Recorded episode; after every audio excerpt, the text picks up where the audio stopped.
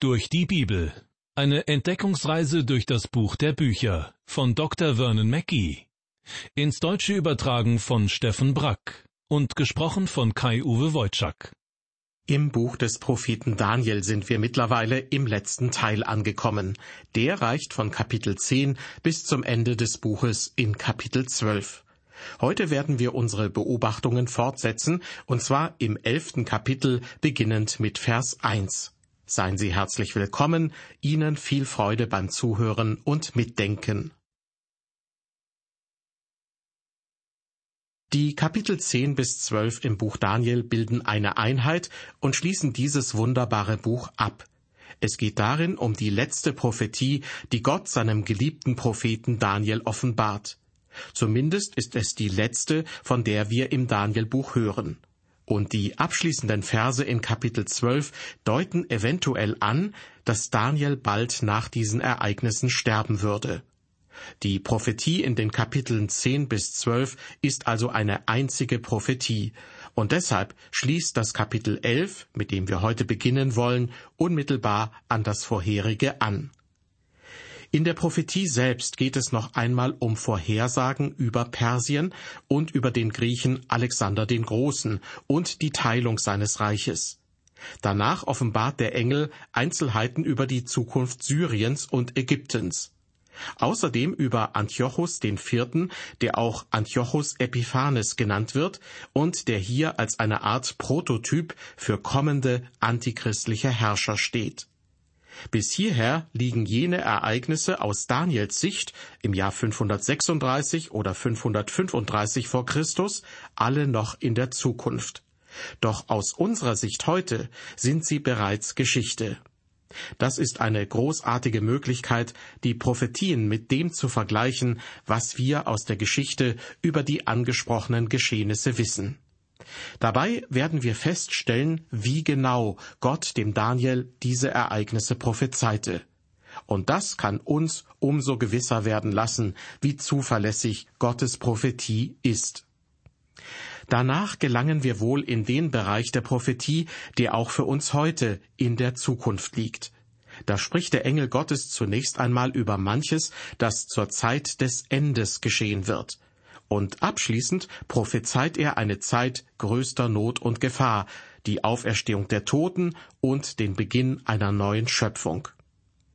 Wir kommen jetzt zum ersten Vers in Kapitel 11. Dort heißt es, Und ich stand auch bei ihm im ersten Jahr des Darius des Meders, um ihm zu helfen und ihn zu stärken. Ich sprach vorhin davon, dass das Kapitel 11 unmittelbar an das vorhergehende Kapitel anschließt.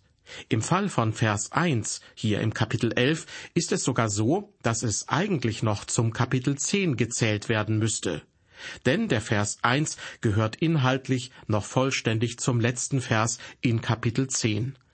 Dort hören wir einen Engel sagen, Es ist keiner, der mir hilft gegen jene, außer eurem Engelfürsten Michael. Und dann eben weiter in Kapitel 11, Vers 1, und ich stand auch bei ihm im ersten Jahr des Darius des Meders, um ihm zu helfen und ihn zu stärken. Wie kommt es, dass ein Bibelvers eigentlich noch zum vorhergehenden Kapitel gehört? Das liegt vor allem daran, dass die Einteilung der biblischen Schriften in Kapitel oder gar in Verse erst relativ spät erfolgte. Die ursprünglichen Handschriften und deren erste Abschriften kannten diese Einteilung noch nicht. Die Unterteilung in Kapitel erfolgte erst im 13. Jahrhundert nach Christus und die Verse kamen erst im 16. Jahrhundert dazu. In einigen Fällen ist diese Einteilung etwas unglücklich. Es gibt sogar eine Geschichte dazu. Jemand saß mit der Bibel und einem Stift auf seinem Reittier, und er las die Bibel fortlaufend durch, und jedes Mal, wenn das Pferd über einen Stein stolperte, machte er einen Strich und das nächste Kapitel begann. Das ist natürlich nur ein Witz.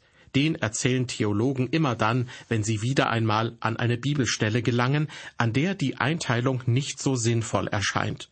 Also auch hier beim Vers 1 in Kapitel 11 des Danielbuches. Jetzt aber zum Inhalt.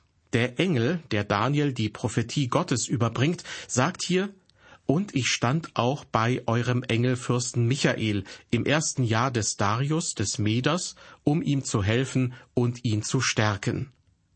In Kapitel 10 deutete der Engel bereits an, dass in der unsichtbaren Wirklichkeit Kämpfe stattfinden, eine fortwährende Auseinandersetzung zwischen Gott und seinen Widersachern, den Engeln der Finsternis und ihrem Oberhaupt, dem Satan. Doch dort betonte ich schon, das ist kein Kampf zweier gleichwertiger Gegner.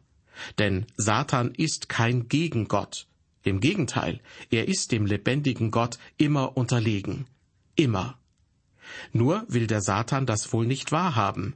Der Engel erwähnte im vorherigen Kapitel seinen Kampf gegen die Engelfürsten Persiens und Griechenlands. Und in diesem Kampf hilft ihm niemand außer Michael, dem Engelfürsten Israels. Der Engel, der sich Daniel zeigt, tritt also immer wieder zusammen auf mit Michael, dem Engelfürsten des Volkes Israel. In dem einen Fall unterstützt Michael den Engel, und in dem anderen Fall, hier in Vers 1, steht der Engel dem Michael zur Seite. Heißt das, die Engel Gottes sind in der Unterzahl?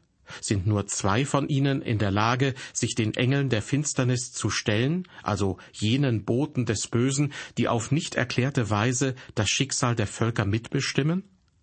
Das ist wohl nicht der Fall. Vielmehr deutet alles darauf hin, zwei von den Engeln Gottes genügen voll auf, um im Kampf gegen einen Engelfürsten der Völker zu siegen, also gegen einen Fürsten der Finsternis, der mit seinem gesamten Heer von bösen Geistern ausrückt.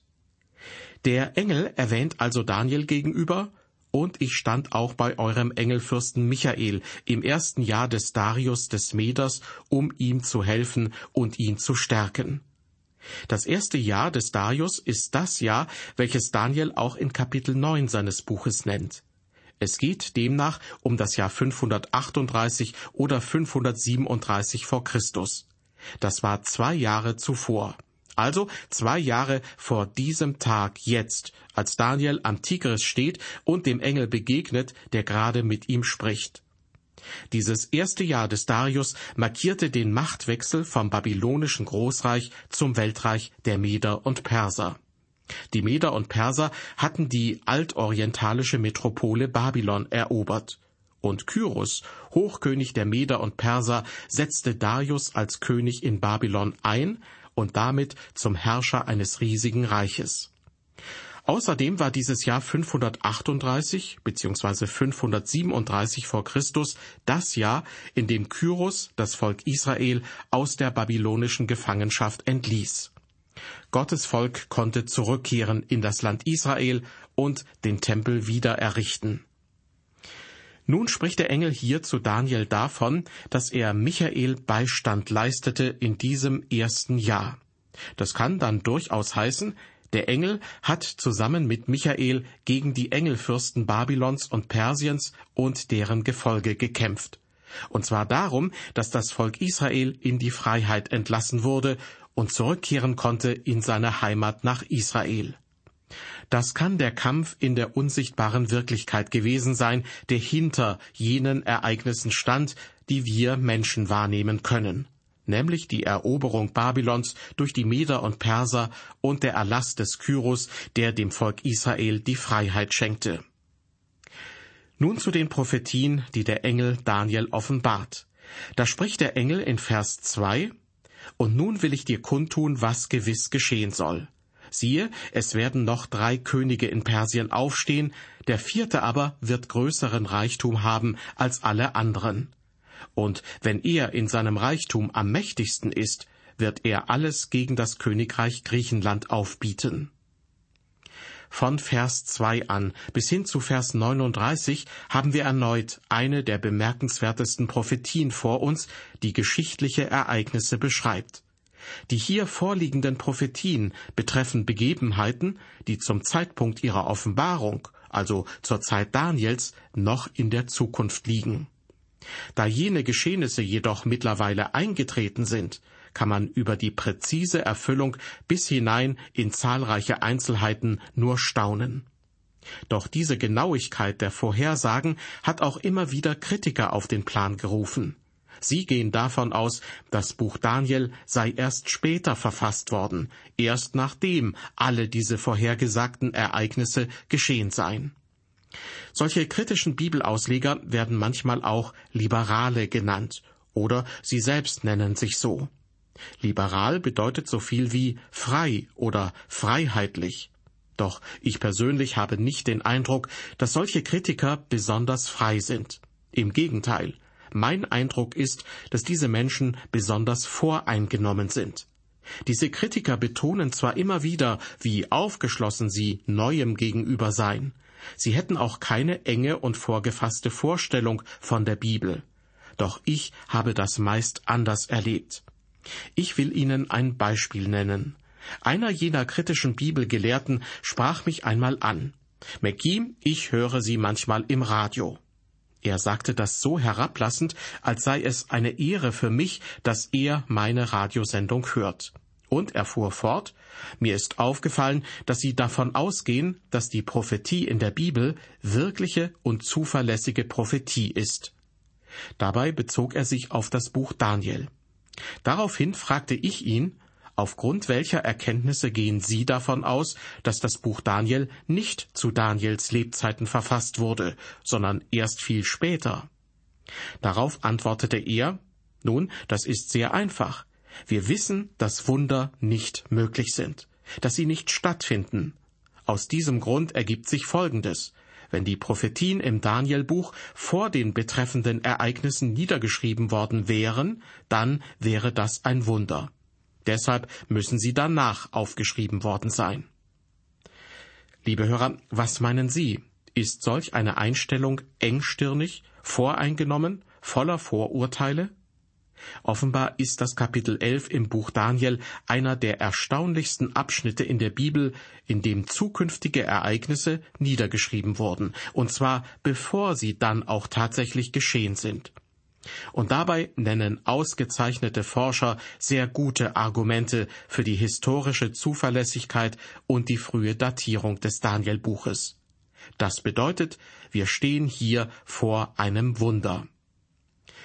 Als der Engel dem Daniel Gottes Botschaft überbringt, ist zumindest für Gott schon klar, Daniel würde nicht mehr leben, wenn sich die Prophezeiungen nach und nach erfüllen werden.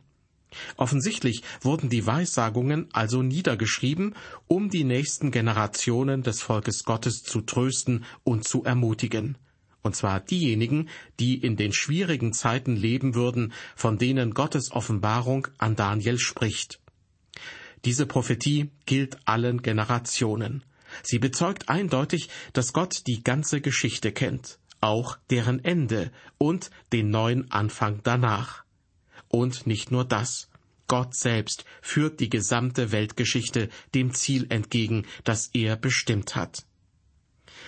Über Persien offenbart der Engel in Vers 2, siehe, es werden noch drei Könige in Persien aufstehen. Der vierte aber wird größeren Reichtum haben als alle andern. Als Daniel diese Weissagung empfängt, schreiben wir das Jahr 536 oder 535 vor Christus. Das ist das dritte Regierungsjahr des ersten großen persischen Königs Kyros. Ihm sollen drei weitere Könige auf dem Thron Persiens folgen.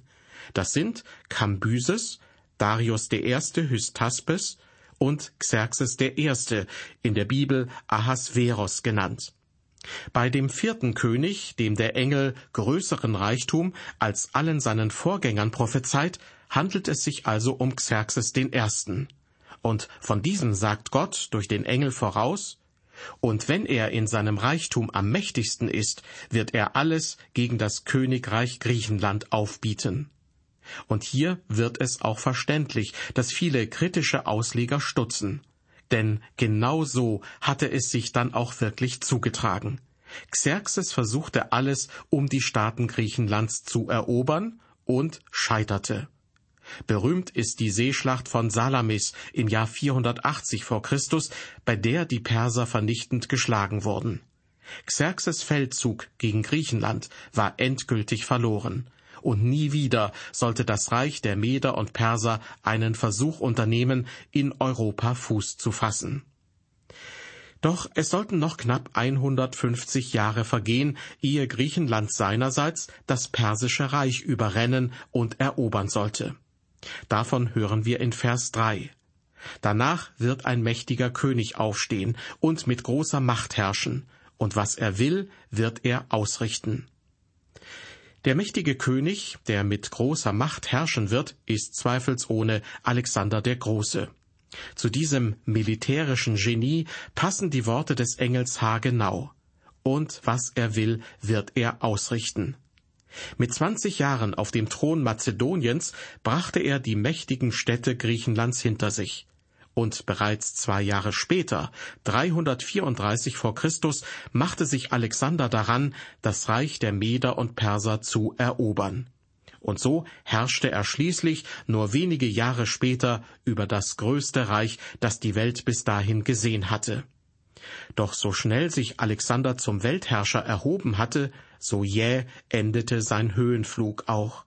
In Vers 4 prophezeit der Engel, aber wenn er emporgekommen ist, wird sein Reich zerbrechen und in die vier Winde des Himmels zerteilt werden, nicht auf seine Nachkommen, auch nicht mit solcher Macht, wie er sie hatte, denn sein Reich wird zerstört und Fremden zuteil werden. Wieder verblüffend, wie präzise die Worte des Engels das Ende Alexanders und seines Reiches vorhersagen, mehr als 200 Jahre vor Alexanders Tod. So genial und großartig Alexander als Eroberer und Herrscher auch gewesen sein mag, sein Ende kam ebenso schnell wie unerwartet. Mit gerade einmal 32 Jahren starb Alexander, nur zwölf Jahre nachdem er zum Herrscher Mazedoniens gekrönt wurde. Er fand sein Ende in Babylon im Jahr 323 vor Christus. Nach einer durchzechten Nacht wurde er vom Fieber gepackt, und das brachte ihm schließlich den Tod.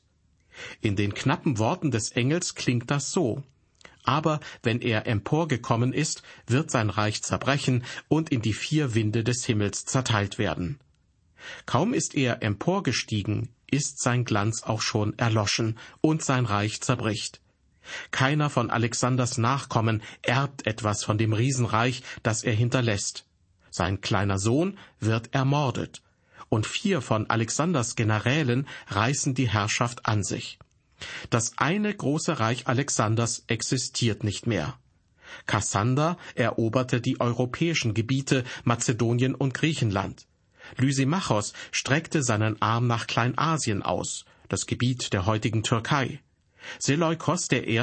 beanspruchte Syrien und den Rest des Mittleren Ostens. Und Ptolemaios I. erkämpfte sich die Herrschaft über Ägypten. Dabei bekriegten sich alle vier Herrscherfamilien untereinander. Letztendlich aber verloren alle von ihnen ihre Reiche, als eine neue Großmacht Richtung Osten marschierte, das römische Reich. Hören wir, wie die Prophetie des Engels weitergeht. Vers 5 lautet, Und der König des Südens wird mächtig werden, aber gegen ihn wird einer seiner Fürsten noch mächtiger werden und herrschen dessen Herrschaft wird groß sein. Mit Vers 5 beginnt ein längerer Abschnitt in der Prophetie des Engels, der sich bis zum Vers 20 erstreckt. Und es geht darin um die Auseinandersetzungen zwischen Syrien und Ägypten, jenen beiden Mächten, die jeweils nördlich bzw. südlich von Israel liegen. Und beide gehören zu den Herrschaftsgebieten, die aus Alexanders Großreich hervorgegangen sind. Die Prophetie aus Vers 5, die der Engel Daniel offenbart, lässt sich erneut relativ leicht der Geschichte zuordnen. Und zwar einfach deshalb, weil auch sie so genau ist. Ptolemaios I., einer von Alexanders fähigsten Generälen, brachte die Herrschaft über Ägypten an sich, also über den südlichen Teil von Alexanders Riesenreich. So wurde er zum König des Südens, wie es in Vers 5 heißt. Das war im Jahr 323 vor Christus. Weiter offenbart der Engel über den König des Südens, er wird mächtig werden. Ptolemaios erobert 320 vor Christus Phönizien und Israel, was zu einem längeren Krieg führt, den Ptolemaios schließlich für sich entscheidet. In der Folge dieses Krieges löst sich einer von seinen Feldherren und erobert sein eigenes Reich, nämlich Syrien und Gebiete bis tief hinein in den Mittleren Osten. Dieser frühere Feldherr war Seleukos Erste, und sein Herrschaftsgebiet umfasste den größten Teil des ehemaligen Alexanderreiches. Genauso wie es Gott Daniel hier vorhersagt aber gegen ihn wird einer seiner Fürsten noch mächtiger werden und herrschen. Dessen Herrschaft wird groß sein. Wir sehen uns den nächsten Vers an. Das ist der Vers 6 und da heißt es, Nach einigen Jahren aber werden sie sich miteinander befreunden, und die Tochter des Königs des Südens wird kommen zum König des Nordens, um die Einigkeit zu festigen. Aber sie wird keinen Erfolg haben, und auch ihr Nachkomme wird nicht bleiben, sondern sie wird preisgegeben werden, samt denen, die sie gebracht haben, und mit dem, der sie erzeugt hat, und mit dem, der sie zur Frau genommen hat. Vers 6 führt uns nun in die Zeit um das Jahr 250 vor Christus. Wir sind damit etwa 50 Jahre weiter als am Ende von Vers 5. Diesen Zeitsprung deutet der Engel auch an, indem er in Vers 6 sagt, nach einigen Jahren aber. Und wieder erfüllt sich Gottes Vorhersage bis in kleinste Einzelheiten. Um nicht länger mit Syrien Krieg führen zu müssen, strebte der König Ägyptens, nämlich Ptolemaios II. Philadelphos, ein Bündnis an mit dem Nachbarn im Norden. Dort herrscht Antiochus II., der König Syriens. Er trägt den Beinamen Theos. Das bedeutet Gott. Ptolemaios II. ist also der König des Südens und Antiochus II. der König des Nordens. Wie damals üblich wurden Allianzen zwischen den Herrscherhäusern durch Heirat geschlossen. Deshalb verstößt Antiochus II. seine Ehefrau Laodike und heiratet Berenike, die Tochter des ägyptischen Königs Ptolemaios II. Doch der Friede währt nicht lange. Laodike, die Verstoßene, sinnt auf Rache und lässt ihren früheren Ehemann Antiochus II. ermorden. Und so wird einer ihrer Söhne, Seleukos II., König in Syrien. Auch Berenike und deren Sohn werden auf Laodikes Geheiß hin ermordet. Zu dieser Zeit stirbt auch Ptolemaios II., König von Ägypten und Berenikes Vater. Damit sind sämtliche Details von Vers 6 erfüllt, so grausam sie auch sein mögen. Aber sie wird keinen Erfolg haben, und auch ihr Nachkomme wird nicht bleiben, sondern sie wird preisgegeben werden mit dem, der sie erzeugt hat, und mit dem, der sie zur Frau genommen hat. So der Engel zu Daniel. Doch Ägypten nimmt diese Morde nicht hin.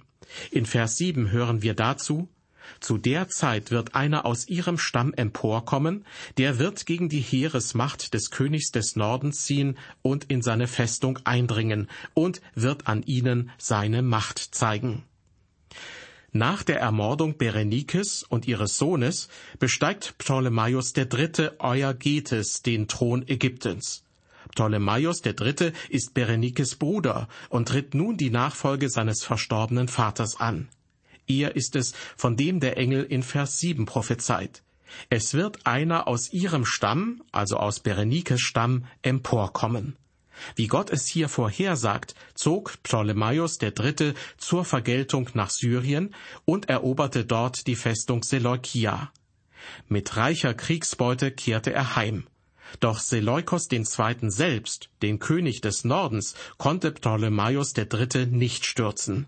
Somit erfüllte sich wiederum alles, auch das, was Gott in Vers 8 angekündigt hatte.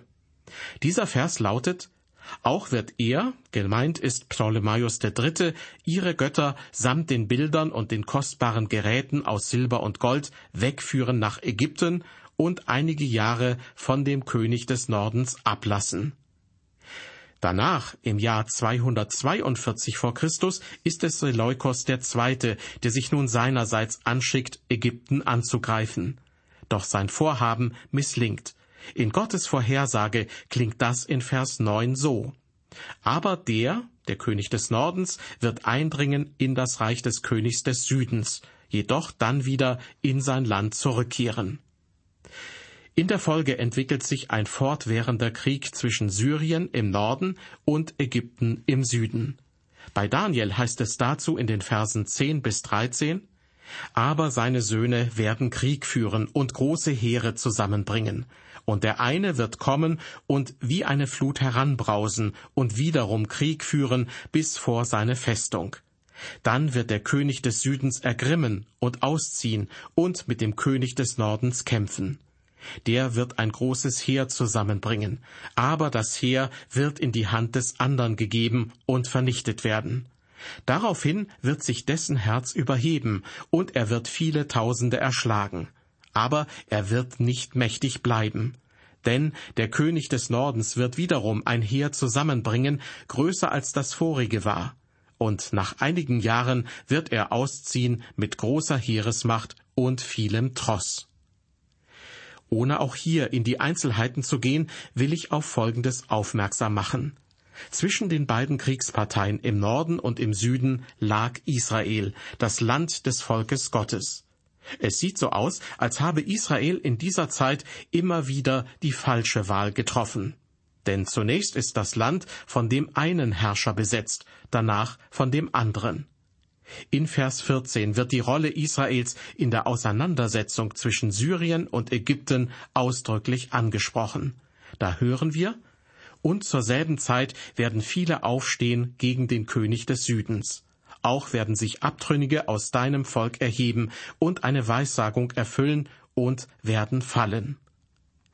Gott bezeichnet die aufständischen Israeliten hier als Abtrünnige bzw. Gewalttätige. Sie beteiligen sich an dem Aufstand gegen Ägypten. Und wie Gott es ankündigte, sie fallen. Denn im Jahr 200 vor Christus schlug Ägypten zurück, entriss das Land Israel der syrischen Herrschaft und strafte die Aufrührer. Und auch hier stellen wir fest, die Prophetie an Daniel im Jahr 536 oder 535 vor Christus erfüllt sich wortwörtlich bis hinein in die Einzelheiten. Gott ist der Herr der Geschichte. Er kennt sie und kann sie auch vorhersagen. So geschah es bei Daniel. Nachzulesen in seinem Buch in Kapitel 11. Wie es dort weitergeht im Kapitel 11 und was wir daraus lernen können, darum wird es in der nächsten Ausgabe unserer Sendereihe gehen. Vielen Dank fürs Zuhören und Mitdenken. Der Gott der Geschichte segne Sie.